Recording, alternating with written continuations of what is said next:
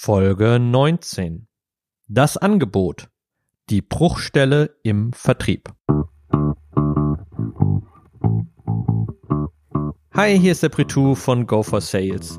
In unserer heutigen Folge aus der Staffel Lerne Vertrieb, Grundlagen für Unternehmer beschäftigen wir uns mit dem Thema Angebot was ist denn eigentlich ein Angebot? Wie sollte so ein Angebot aussehen? Gibt es da verschiedene Arten von Angeboten? Und läuft vielleicht etwas grundlegend falsch, wie wir Angebote erstellen? All das gleich nach dem Jingle. Go for sales. Go for sales. Go for sales. Schön, dass du wieder eingeschaltet hast. In unserer heutigen Folge geht es um das Thema Angebot und wie ich es benannt habe, um die Bruchstelle im Vertrieb. Ähm, was meinen wir genau, wenn wir Bruchstelle meinen? Nun, bei Go for Sales ist Bruchstelle immer dann, wenn eine Kommunikation ab abbricht. Ja, wenn man mit einem Interessent, einer Interessentin gesprochen hat und plötzlich gibt es keine Reaktion mehr. Ja, Verbindlichkeiten werden nicht mehr eingehalten.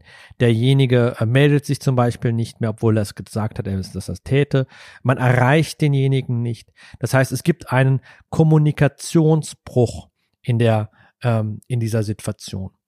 Und diese Bruchstellen sind nicht nur im Angebot, um es ähm, genau zu sagen. Also es gibt auch in der Akquise zum Beispiel oftmals diese Bruchstellen, dass man ähm, jemanden ja akquiriert hat, die ersten Gespräche geführt hat und dann plötzlich halt läuft man demjenigen nur noch hinterher oder derjenige meldet sich nicht mehr etc. Jedoch sehen wir, ähm, und das ist so die Conclusio aus den Projekten, in denen wir sind, ähm, in denen wir unsere Dienstleistung anbringen, die größte Baustelle und die größte Bruchstelle in der Angebotsphase. Hier springen die meisten Personen ab und selbst diejenigen und diejenigen Kunden und Unternehmen, die letztendlich eigentlich sehr viel Verbindlichkeit gezeigt haben. Also was meine ich mit Verbindlichkeit? Also sie haben ähm, sich auf zum Beispiel auf eine Bedarfsanalyse eingelassen, haben viele, viele Fragen beantwortet, waren sehr kommunikativ, haben sehr viel erzählt über ihr Szenario etc und ähm, waren in einer Demonstration dabei, haben viele Rückfragen gestellt etc. Und dann ähm, wird das Angebot verschickt und Stille. Es passiert gar nichts mehr. Derjenige ist nicht mehr aufzufinden. Er, man erreicht ihn nicht mehr. Ähm, oder man wird vertröstet. Man läuft hinterher. Man, man angelt sich von einem Termin zum nächsten und immer noch gibt es kein Ergebnis, wie es, das, ob das Projekt jetzt stattfinden soll oder das Produkt verkauft werden soll oder nicht. Ähm, man kriegt einfach diese, diese Zusammenarbeit, die es ja war, die man ja gemeinsam schon geschaffen hat in diesem Sales-Prozess, die findet dann auch plötzlich nicht mehr statt. Also es ist ein ganz klarer Cut zu dem, was vorher passiert ist. Und ähm, ich glaube, wenn du im Vertrieb bist und wenn du im Vertrieb gearbeitet hast schon, dann kennst du das. Dann hast du das schon öfters erlebt und dich auch vielleicht gefragt, warum ist das so? Das liegt in den meisten Fällen daran, dass das Angebot falsch gewählt ist und dass die Form des Angebotes ja nicht zu der Kommunikationsform passt, die vorher ja äh, präferiert worden ist. Weil wenn wir das uns mal anschauen, was ist ein Angebot?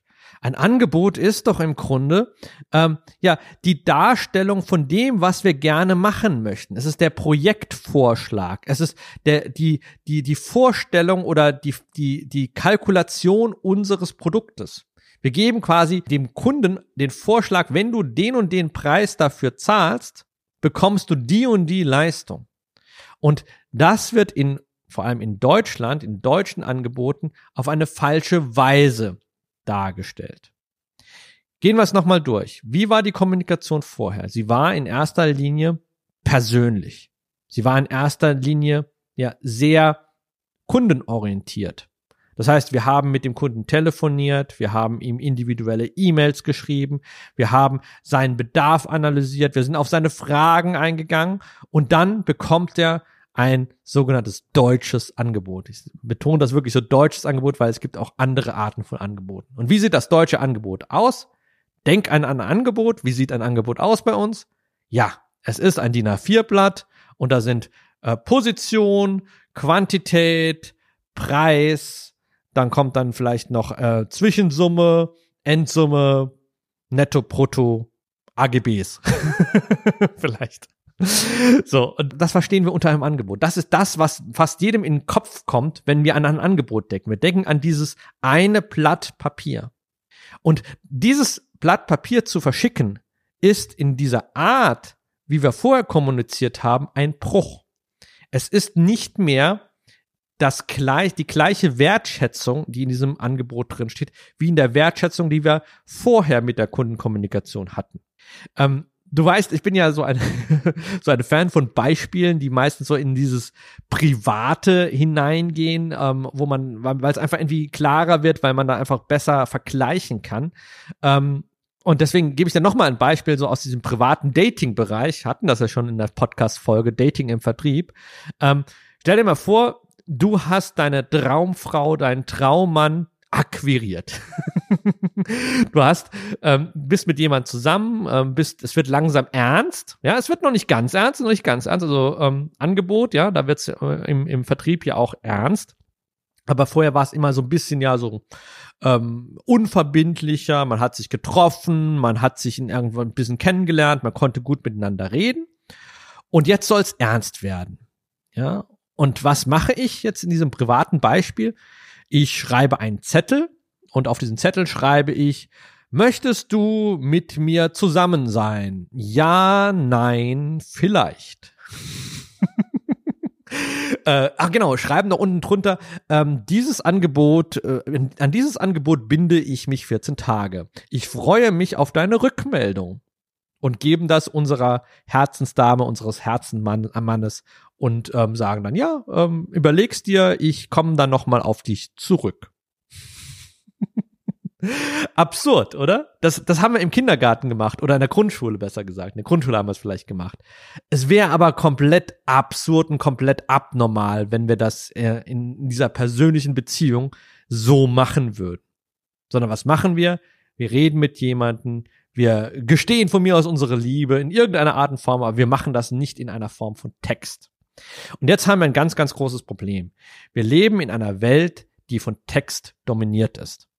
Und vor allem die berufliche Welt ist von Text dominiert. Wir haben E-Mails, wir haben WhatsApp for Business, wir haben Instant Messenger, wir haben Chat-Programme wie Slack, wir haben, äh, wir haben alle möglichen Arten, wir haben Briefe, wir, wir haben so viel Text, den wir schreiben an unsere Kunden, an unsere Mitarbeiter, an unsere Kollegen. Ähm, wir sind, wir denken in Text. Ja? Und dementsprechend scheuen wir uns, in diesen direkte verbale Kommunikation einzutreten. Ähm, das machen wir immer weniger. Und das ist auch so generell, wenn du diesen Podcast äh, verfolgst, so meine Hauptthese oder meine Hauptbitte, besser gesagt, an dich. Lass dich nicht immer auf diesen Text ein versucht, Dinge verbal persönlich zu sprechen. Wir haben natürlich für Texte Emojis, wir können mittlerweile auch so dadurch ein bisschen so unsere Emotionen ausdrücken, aber es ist nicht das Gleiche. Es ist nicht das Gleiche, wie wenn du jetzt diesen Podcast lesen würdest. Du hast ein anderes Bild von mir, weil ich mit zu dir spreche, weil ich einfach das Wort wirklich benutze und es halt auch ausdrücke und da auch irgendwie meine Persönlichkeit reinbringen kann. Und die Art und die Aufmerksamkeit, und das ist eines der wichtigsten Punkte, ist halt eben bei der direkten wörtlichen Ansprache anders als bei Text. Wenn ich einen Text habe, kann ich den layouten, ich kann versuchen, bestimmte Passagen ähm, klarer zu markieren, weil ich möchte, dass der, ähm, dass der Kunde das liest oder das genau sieht. Das heißt, ich hebe etwas hervor mit einer anderen Farbe oder indem es fett ist oder kursiv ist, etc. Ich habe aber keine Garantie, dass derjenige das auch liest. Text hat einfach den Nachteil, er kann ignoriert werden. Eine E-Mail in meinem Postfach kann ignoriert werden. Und ein Telefonat kann auch ignoriert werden, dass ich es erst gar nicht annehme. Aber wenn ich mit jemandem telefoniere, kann er mich im Grunde nicht mehr ignorieren, weil wir haben kein Zeit ähm, Anachronismus hier in diesem Moment. Während ein, ein Text, eine Seite, in die ich, die ich geschrieben habe, in einer Sekunde überflogen werden kann, kann in dem Moment, wo ich mit jemandem rede, vergeht für mich und für denjenigen, der den Anruf angenommen hat, die Zeit gleich. Die Aufmerksamkeit, und das ist die Währung unserer Zeit, die Aufmerksamkeit ist maximal. Die, Zeit, die ich benutze, um zu reden oder die ich benutze, um zuzuhören, ist die gleiche wie für den Kunden, der am Telefon ist. Während eine E-Mail oder all das, was ich textlich halt mache, andere zeitliche Dimension hat. Es kann schneller sein, es kann langsamer sein, als ich geschrieben habe wie jemand sich damit auseinandersetzt. Aber in den meisten Fällen ist das in keinem Verhältnis, wie wenn ich eine E-Mail schreibe und jemand liest sie, ist das in keinem Verhältnis zueinander und dementsprechend halt zeitlich akronal. Wichtig an der ganzen Geschichte ist das, dass wir halt unsere Angebote gerne schriftlich einreichen und in einer Form einreichen, die nicht mehr zu der Kommunikation passt, die wir vorher gewählt haben. Das heißt, wenn wir an unser deutsches Angebot denken, an diese eine DIN A4 Seite, da sagen wir durch diese eine DIN A4 Seite nichts aus. Wir verlassen die persönliche Kommunikation und schaffen ein generisches Dokument. All die Wertschätzung, die wir dem Kunden gegeben haben, ist plötzlich generisch. Sie ist austauschbar. Sie ist vor einem Programm entwickelt worden, das mir bestimmte Positionen ausspuckt, die ich dem Kunden jetzt unterbreite. Und diese Positionen sind möglicherweise vom Kunden noch nicht mal verstanden. Wie sieht das Ganze jetzt allerdings in der Praxis aus? Ja, wie kann man dieses Angebot korrekt gestalten? Und da haben wir bei Go for Sales ein ganz klares Konzept. Und das sieht die Dreiteilung des Angebots in drei verschiedene Sektionen und drei verschiedene Phasen vor. Die erste Phase ist die Leistungsbeschreibung. Und in der Leistungsbeschreibung geht es darum, dass der Kunde, die Kundin, der Interessent, die Interessentin kristallklar versteht, was für ihn oder für sie oder für das Unternehmen ja drin ist, was es bekommt, was die Leistungsinhalte sind. Wichtig ist hier die Richtung. Es geht nicht darum, dass wir unsere Leistungsinhalte kristallklar erklären, sondern dass sie kristallklar verstanden werden. Die Richtung ist super, super wichtig hier. Ja? Und da sehen wir ganz viele Defizite, wenn es um Leistungsbeschreibungen geht. Das ist ja nichts, was wir jetzt erfunden haben, aber die Richtung ist halt eben die interessante. Hat am Ende des Tages mein Kunde, meine Kundin, mein Interessent, meine Interessentin verstanden, um was es geht? Hm? Der zweite Teil, oder beziehungsweise anders noch formuliert, für den ersten Teil ist es wichtig, dass halt es inhaltlich verkauft worden ist. Dass inhaltlich klar ist, okay, ich kaufe das, ich finde das gut, wenn der Preis stimmt. Und da sind wir dann in der Sektion Nummer zwei, nämlich da geht es um den Preis. Das ist das deutsche Angebot, ja, was ich, ich erkläre das auch gleich, warum ich es immer deutsches Angebot nenne. Ähm, ja, da sind wir dann halt auf diesem DIN A4-Blatt. Da sind wir halt eben auf ähm, ja Zahlungskonditionen. Da sind wir halt da drauf halt auf ähm, Dingen, die halt einfach ja kalkulatorisch wichtig sind. Übrigens, was auch super super wichtig ist und in diese Sektion reinkommen sollte, gerade wenn du zum Beispiel in einem Solution-Vertrieb bist, wo es auch irgendwie um Geräte geht möglicherweise und um Anschaffungen, Investments, da ist es wichtig, dass man zum Beispiel die Amortisation ähm, darstellt. Ja, also wann ist so sozusagen dieses Produkt, das Investment des Produktes sozusagen gewinnbringend für mich? Ab wann bringt mir dieses Investment Geld? Ja, wichtiger Punkt. Oder was auch reinkommen sollte, was oftmals übersehen wird, was wir, was wir wahrnehmen, das sind zum Beispiel ähm, ja einfach äh, Finanzierungsregeln oder Finanzierungsmodalitäten. Also oftmals geht es gar nicht darum, wie viel kostet das mich, sondern es geht darum, okay, in welchen Teilen kann ich zahlen oder wann kann ich zahlen, bis wann kann ich zahlen, dass man auch möglichst diesen großen Investmentpreis in der Form halt aufdröselt und halt ein bisschen so ein kleinere, ja, besser verkaufbare oder besser verdaubare Häppchen packt. Ja, auch ein wichtiger Punkt. Welche Modalitäten gibt es dazu? Ja, gehört auch in diese Sektion drin. Und dann die dritte Sektion, da geht es um die Auftragsabwicklung. Ja, es geht um die Auftragsbestätigung, um Verträge, dass gemeinsame Verbindlichkeiten geschaffen werden, dass dieses Angebot, das was besprochen wird, dann auch in Aktion kommt. Diese drei Phasen, dafür haben wir bei Go for Sales Fachtermini eingeführt. Und äh, das ist eigentlich immer ganz lustig, wenn man halt sieht, wie diese Fachtermini, die wir quasi geschaffen haben, jetzt mittlerweile schon ja von Kunden benutzt werden, äh, in in Posts auftauchen, also darüber gesprochen wird und diese diese Fachtermini so gesetzt werden. Weil ganz ehrlich, das ist auch unser Ziel. Wir möchten diese drei Fachtermini setzen, dass sie halt verstanden werden, dass sie Standard werden. Einfach um die Prozesse benennen zu können und dadurch auch die Prozesse verbessern zu können, weil man kann nur das verbessern, was man auch benannt hat oder was man identifiziert hat. Und diese drei Sektionen heißen, die erste, ähm, die erste ähm, Phase, nämlich die Leistungsbeschreibung, das nennen wir Proposition oder auf Englisch Proposition. Das ist im Grunde das Interessante, wenn ein Brite ähm, Proposition sagt, dann meint er nämlich genau das. Er meint ein Angebot, was die tatsächliche 1 zu 1 Übersetzung ist von Proposition. Er meint allerdings die Leistungsbeschreibung, nämlich und die Leistungsbeschreibung von Richtung Kunde. Ja, Verständnis schaffen für den Kunden. Proposition. Das ist eigentlich so interessant und da ist auch die Erklärung, warum ich ähm, auch gerne halt da das, das Angebot, was ich in ihm nicht so gut finde, dieses deutsche Angebot, deutsches Angebot nenne, weil die Briten haben da eine ganz andere Lösung dafür. Ja, die Briten haben anstatt ein Wort für Angebot, haben die ganz viele Wörter für Angebot. Sie haben Proposition, sie haben Offer, sie haben Quote, Quotation, Proposal. Dieses viel feingliedriger und viel breiter aufgefächert. Und das zeigt einfach, dass sie eine sehr starke Handelsnation sind und dass für sie halt der Handel so wichtig ist, weil sie da verschiedene Begriffe für haben, die, und das ist es ja, eine bestimmte Nuance haben also anders wahrgenommen werden, eine andere semantische Bedeutung haben und da viel breiteres Spektrum haben. Aber das ist ein kompliziertes Thema, das möchte ich, darauf möchte ich jetzt eigentlich nicht mehr weiter eingehen. Wichtig ist nur zu wissen, es gibt zum Beispiel die Briten, die haben halt einfach mehr Wörter und mehr Fokus auf die verschiedenen ähm, Feinjustierungen des Angebotes als wir. Und deswegen brauchen wir das. Deswegen muss ich jetzt halt Wörter entlehnen, damit wir damit arbeiten können. Und das eine ist, wie gesagt, die Proposition oder die Proposition. Und das kommt aus dem Lateinischen ursprünglich, nämlich pro bedeutet vor. Das heißt, ich stelle etwas auf, eine, ein Angebot, das vor Positionen kommt. Vor, sage ich mal, Kalkulationen kommt. Und das ist nämlich dann genau die Leistungsbeschreibung. Das kann man sich vielleicht so als Eselsbrücke halt denken.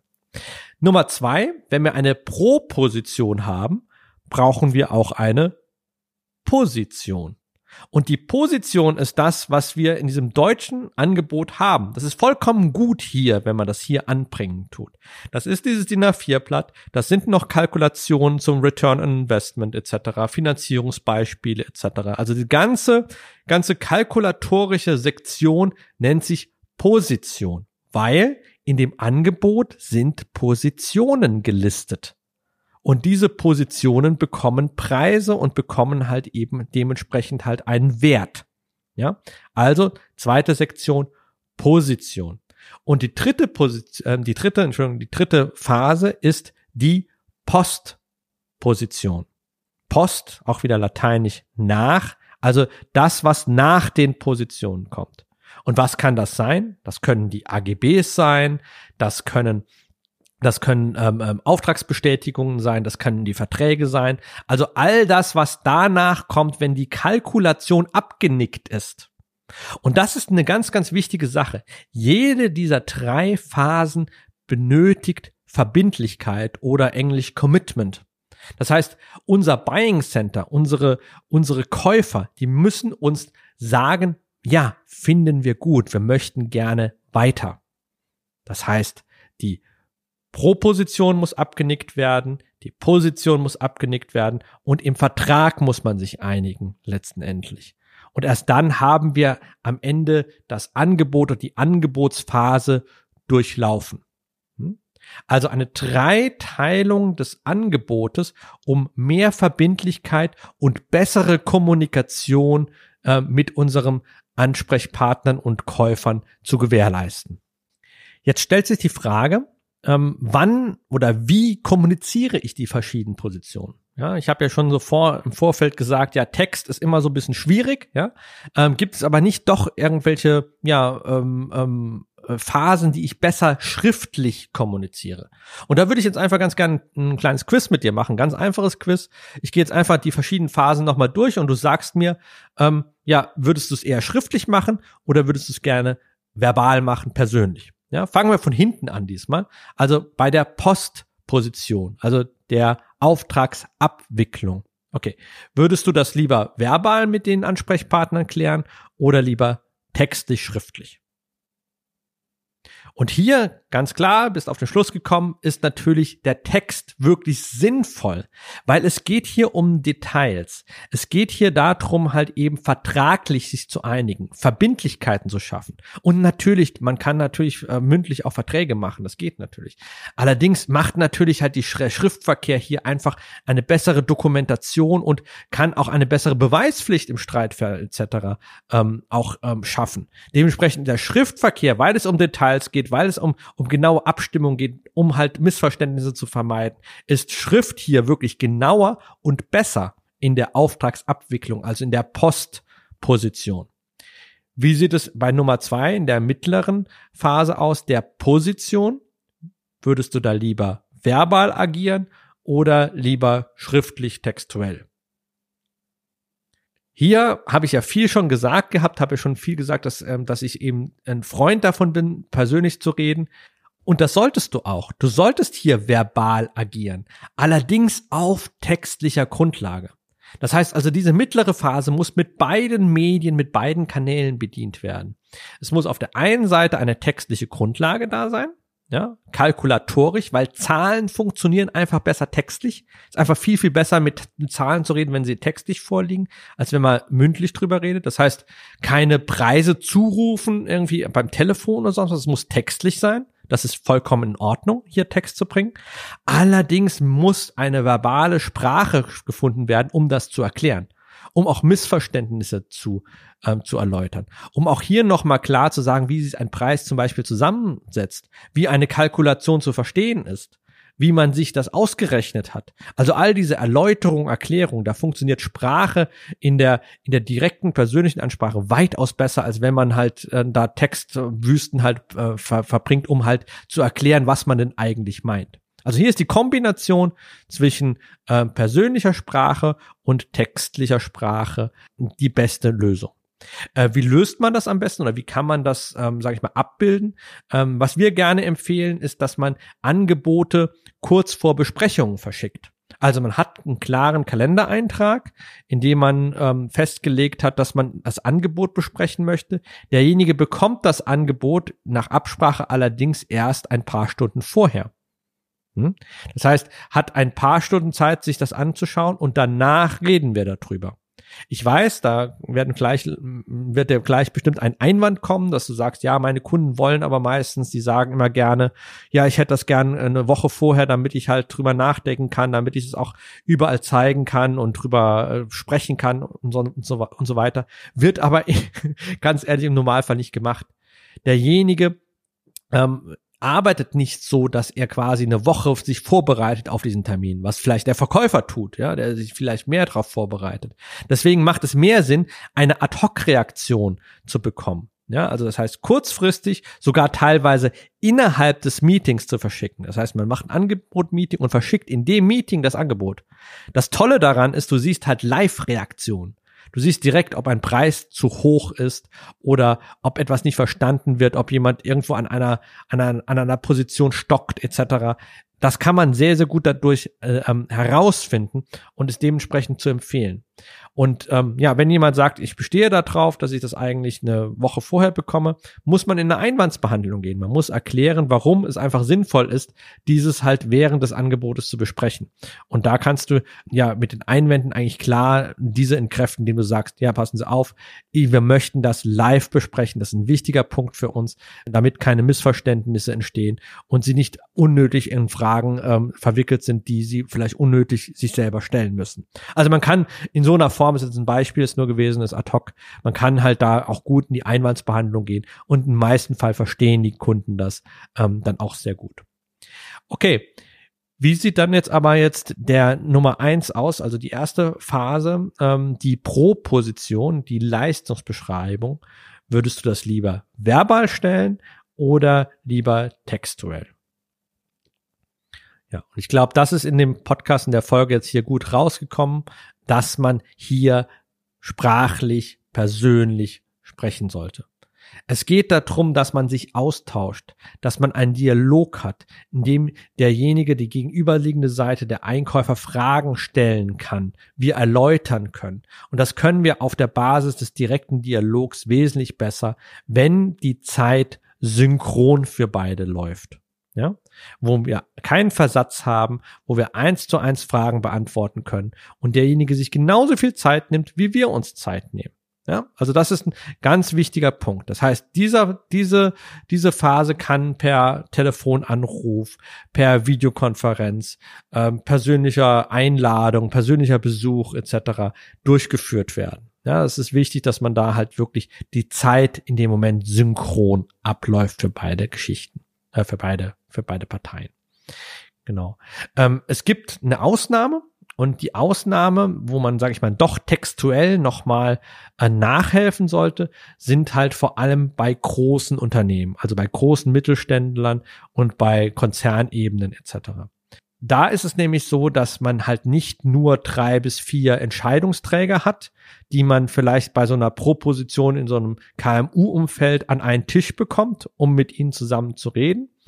Bei den Konzernen und großen Mittelständlern ist es so, dass sie ganze Entscheidungs ja Abteilungen haben. Ja, nicht nur Personen, sondern Abteilungen. Und diese Abteilungen haben wieder Personen. Das heißt, dieses das, das Buying Center ist, ist extrem komplex. Und hier hat sich eine ähm, auch ein Beratungsinhalt von uns halt ähm, ja bewährt. Das ist das sogenannte Statement of Work. Also Statement of Work, die ähm, die Aussage oder die das Statement über unsere Arbeit. Leistungsbeschreibung. Ja, wir sind hier in der Form der Proposition. Ein Statement of Work ist eine Proposition. Das heißt, wir geben unsere Leistung als unser Statement an alle Entscheidungsträger und alle Entscheidungsabteilungen heraus. Und das sieht dann wie folgt aus, dass man verschiedene Sektionen aufbaut. Eine Sektion zum Beispiel für den Geschäftsführer, eine Sektion für den technischen Leiter, eine Sektion für den Finanzchef, eine Sektion für den User und so weiter. Das heißt, man schaut, was sind die Abteilungen der Entscheidungsgremien und schreibt für jede Abteilung oder für jedes Gremium eine eigene Sektion. Und der Trick oder beziehungsweise der Trick, der, der, der Clou an der ganzen Geschichte ist, dass wir das unteilbar machen. Das heißt, der äh, Geschäftsführer kriegt zum Beispiel ein ähm, Dokument über, ja, wie wird sich dein Unternehmen mit unserer Lösung entwickeln? Ja, welche Vorteile hast du unternehmerisch oder wie, wie sieht ein Unternehmen dadurch in einem Jahr aus? Der Techniker kriegt klare Implementationsskizzen, wie etwas zum Beispiel technisch zu realisieren ist und äh, was die Voraussetzungen technisch sind. Der Finanzchef kriegt halt eben seine Kalkulationen, einen Total Cost of ähm, in, äh, Total Cost of Ownership möglicherweise, also die Gesamtkosten auch von Wartung, Verträgen, ähm, Abnutzung etc. Ja, dass er wirklich einen Komplettpreis hat. Und dieses Dokument wird unteilbar gemacht. Das heißt, es wird zusammengeführt und jede Abteilung bekommt nur ein Dokument, also das gesamte Dokument. Also nicht die verschiedenen Sektionen, sondern das komplette Dokument. Das heißt, der CEO kann seinen Teil lesen, kann allerdings auch in den Teil des Technikers reinblättern oder sich den Finanzteil anschauen. Und der Finanzteil kann, der Finanzchef kann auch den technischen Teil sich anschauen. Also das heißt, auch wenn es nicht das Metier derjenigen ist, haben sie trotzdem einen gemeinsamen Nenner. Und das ist super wichtig dafür, dass man, äh, dass sie eine Gesprächsgrundlage haben. Die verschiedenen Personen der verschiedenen Gremien. Ja, es wird darüber gesprochen. Das heißt, wenn wir es nicht schaffen, diese auf einen gemeinsamen Tisch zu bekommen, dann müssen wir wenigstens dafür sorgen, dass durch ein Dokument ein Dialog stattfindet und dass sie gegenseitig miteinander reden. Und dann, ja, wenn diese Grundlage da ist, wenn wir dieses Dokument erschaffen haben, haben wir oftmals selbst auf Konzernebene, wo die, äh, ja, die Kapazitäten dieser Person, dieser Vorstandsmitglieder oder, oder Geschäftsführung sehr, sehr knapp sind, trotzdem eine Möglichkeit, Termine zu finden. Ja, und gemeinsam drüber reden. Das heißt, auch in dieser Phase, auch auf Konzernebene, auch auf Mittelstandsebene, hoher Mittelstandsebene, muss dieses verbale, persönliche, dieser persönliche Kontakt gesucht werden. Der darf nicht übersprungen werden. Weil nur dadurch kriegen wir heraus, ob eine Leistung auch wirklich so gewollt ist und ob die Leistung so, wie wir sie definiert haben, auch akzeptabel ist und annehmbar ist. Weil erst wenn diese angenommen werden kann, können wir weiter zum Preis schreiten. Ja? Ähm, und wie gesagt, dieses Statement of Work lockert sozusagen diese Bereitschaft, mit uns zu reden, was vielleicht im ersten Schritt schwerer gewesen wäre, weil wir dann einfach für die verschiedenen Entscheidungsgremien eine gemeinsame Gesprächsgrundlage und Diskussionsgrundlage schaffen. Weil diejenigen möchten nicht mit uns nicht sprechen, also die möchten, ne, Entschuldigung, die möchten nicht mit uns sprechen, ähm, weil sie vielleicht zu wenig Zeit haben, weil sie nicht genau wissen, um was es geht. Aber jetzt haben wir eine Grundlage geschaffen, dass dieses, dieser Einwand oder diese Möglichkeit sozusagen passé ist und sie sozusagen on the same paper mit uns in dem Fall sind. Was sind jetzt allerdings konkrete Ergebnisse dieser Dreiteilung? Nun, dadurch, dass, sie, dass die Dreiteilung stattfindet, haben wir ein klareres Verständnis und können besser identifizieren, wo Probleme oder Kaufhemmnisse sind. Wir wissen, liegt es an der Leistungsbeschreibung, dass jemand es nicht richtig verstanden hat. Wir verstehen, liegt es am Preis, liegt es an der Art, wie wir die Finanzierung gemacht haben oder wie wir das Investment halt ja auch äh, abgebildet haben. Woran liegt es? Wir können viel klarer sagen, was unser Problem ist. Und dementsprechend halt, das haben wir, wenn wir einfach nur das Angebot verschicken und einfach auf Antwort warten, kriegen wir dieses, diese Identifikation einfach nicht hin. Wir wissen, sind es Vertragsinhalte oder sind es, sage ich mal, ähm, ja, Leistungsinhalte, die noch nicht verstanden worden sind. Das können wir klarer identifizieren. Der zweite Punkt ist, wir können ähm, die Verkaufszyklen dadurch enorm beschleunigen. Einfach daher, dass alle auf der gleichen Grundlage sind und Verkaufshindernisse bereits ausgeräumt worden sind. Es wird immer darauf gesetzt, dass Verständnis da ist. Verstehst du meine Leistung? Verstehst du meinen Preis? Verstehst du meine ja, Vertragsarbeit und das, was wir letztendlich jetzt auch umsetzen wollen?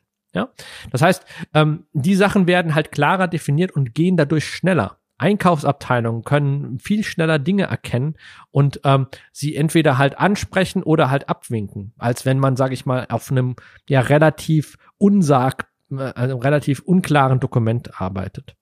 Dazu kommt halt eben auch, dass es nicht nur schneller ist, dass auch Verkäufe ermöglicht werden, ist der dritte Punkt, die vorher gar nicht möglich waren. Wo vorher einfach komplett einfach das Verständnis gefehlt hat, wo einfach die Plausibilität nicht da war. Warum verlangen die diesen Preis? Ja? Warum ist dieser Preis so hoch? Warum ist dieser Preis so niedrig? Ja? Das heißt, bestimmte Gruppen von Kunden melden sich einfach gar nicht mehr, wenn sie nicht verstehen, was wir meinen und was wir eigentlich wollen.